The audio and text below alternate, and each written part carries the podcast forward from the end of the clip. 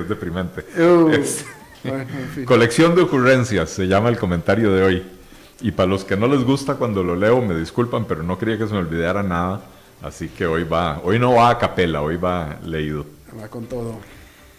Como comentábamos la semana pasada, la economía costarricense está en franca desaceleración desde julio o agosto del 2015, hace ya prácticamente cuatro años, con niveles de desempleo rondando y últimamente superando el 10% y la informalidad afectando al 45% de los que milagrosamente tienen trabajo. Dos gobiernos seguidos han ignorado en gran medida el problema hasta que el presidente Carlos Alvarado anunció que junio sería el mes de la reactivación.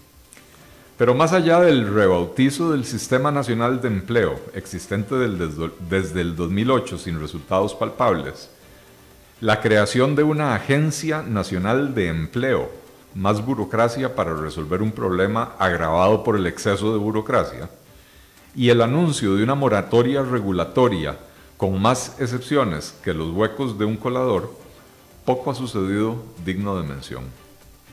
La desidia gubernamental en materia de reactivación económica viene acompañada de la más absoluta incomprensión del problema por parte de los diputados, que están sentados esperando a que el Poder Ejecutivo tome la iniciativa, como si legislar no fuera su potestad y obligación primera. En vez de proponer proyectos para la reactivación de la economía, recortar el gasto público, simplificar el esquema tributario, cerrar instituciones obsoletas y fusionar las duplicadas, diputados, gobierno e instituciones se han dedicado a proponer toda clase de ocurrencias que tendrían el efecto de profundizar la crisis económica. Las siguientes son algunas de las más atroces. Cobrar un impuesto de 15 dólares a los turistas extranjeros que ingresen al país por tierra o por mar, encareciendo aún más un destino que ya es de por sí caro. Exigir a los turistas presentar 500 dólares en efectivo al momento de ingresar al país, medida que me transporta a los años 80, época de ridículos controles cambiarios y financieros que ya habíamos superado. Exigir a los visitantes extranjeros suscribir un seguro médico con la caja para ayudar a las, financias, a las finanzas de esa institución, recargando el costo de su propia ineficiencia una vez más sobre el turista extranjero. Matemos la gallina de los huevos de oro, parece ser el leitmotiv. Quitar a las escuelas la obligación de comprar sus abarrotes al CNP, pero dejar al CNP abierto como un cascarón vacío que seguirá pagando salarios a funcionarios sin funciones. Siguiente, autorizar el gasto de 3.300 millones para la construcción de un nuevo edificio para el CNP. Suponemos que para que esos fu- funcionarios sin funciones puedan cobrar sus salarios más cómodamente. Prohibir el despido de los empleados varones cuya pareja se encuentre encinta, como si este país necesitara más rigidez y no mayor flexibilidad en su regulación laboral. Otorgar al trabajador un fuero de protección laboral, entiéndase, impedir su despido, cuando sufre una situación de violencia doméstica, trasladando al patrono la responsabilidad y el costo de algo que se sale por completo de su control y ámbito de acción. Nuevamente, como que si lo que necesitáramos es imponer mayores costos a la producción y rigidez en la normativa laboral. 8. los otros no los numeré, pero bueno, 8. Acelerar el calendario de incrementos de las cuotas de la seguridad social, en particular para apuntalar el régimen de pensiones del IBM, un régimen de pensiones que es insostenible por sus defectos de diseño tipo piramidal o Ponzi y no por el nivel de las contribuciones tripartitas. Una vez más, encareciendo la contratación de personal en épocas de preocupante desempleo e informalidad. 9. Inyectar varias decenas de miles de millones de colones para sostener a flote a Habdeba, institución insostenible por el peso de sus convenciones colectivas y poca productividad de sus trabajadores, que ahora también recibirán pensiones juveniles con cargo al presupuesto nacional, como que si no tuviéramos una crisis fiscal.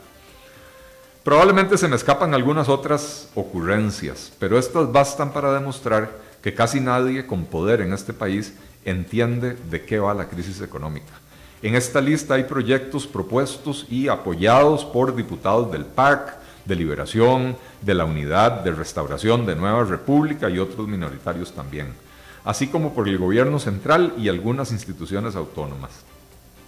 Entendamos una cosa, Costa Rica necesita reducir los costos de producción, los de contratación y los de visitarnos. Costa Rica necesita adaptar su vetusta legislación laboral a los tiempos modernos y flexibilizar las modalidades de contratación para facilitar la creación de empleo productivo. Costa Rica necesita reducir el costo de la seguridad social y volver sostenibles las pensiones para promover el empleo formal. Todas las iniciativas enumeradas van en la dirección contraria. Y mientras tanto, el equipo económico del gobierno solo ha sesionado tres veces desde mayo del 2018, habiéndose ocupado únicamente de las directrices para promover mayor eficiencia bancaria y el recorte de los márgenes de intermediación, directrices que los bancos estatales han incumplido olímpicamente y con total impunidad. Así las cosas, no resulta difícil comprender por qué hay tanta efervescencia en las calles.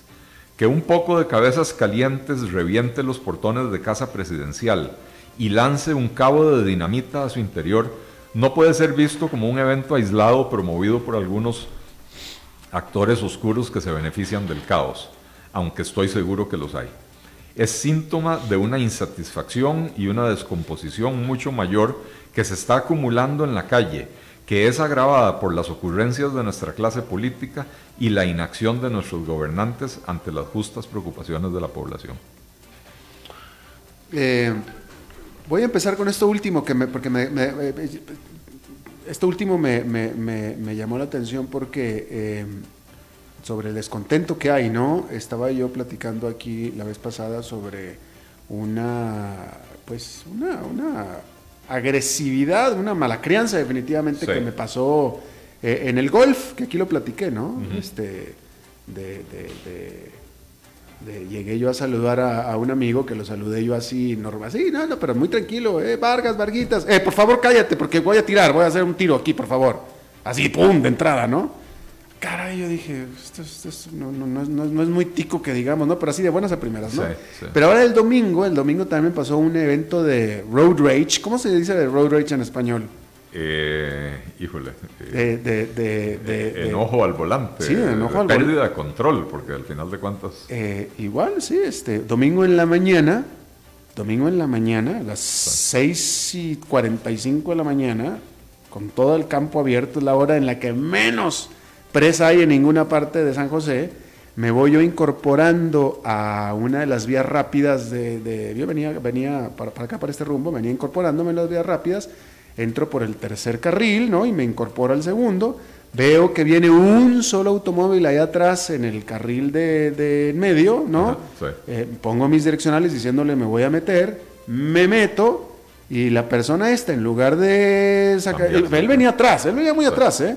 Este, eh, que incluso yo me fijé dónde venía, venía atrás, pongo los direccionales, me incorporo al carril y yo, pues yo sabía que él venía atrás, pero evidentemente él aceleró, cuando me vio que me iba a incorporar, aceleró para no dejarme pasar y no me quiso dejar pasar, entonces este, asumió o él se, hizo el drama de que me le metí, entonces hizo un frenón, me tiró las luces, el claxon y todo, en lugar de sacarme la vuelta, que tenía todo el carril.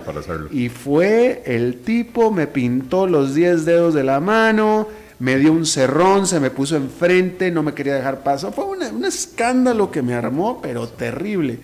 Y eso me hizo pensar ahora con lo que o sea, estoy empezando a pensar que hay un enojo. O sea, de nuevo, eso no me parece muy tico. O sea, demasiado agresivo, demasiada agresividad para lo que pasó. A ver, el, tico eh, le, gusta vanagloriarse de, ser pacifista, pero realmente es muy pasivo-agresivo, ¿verdad?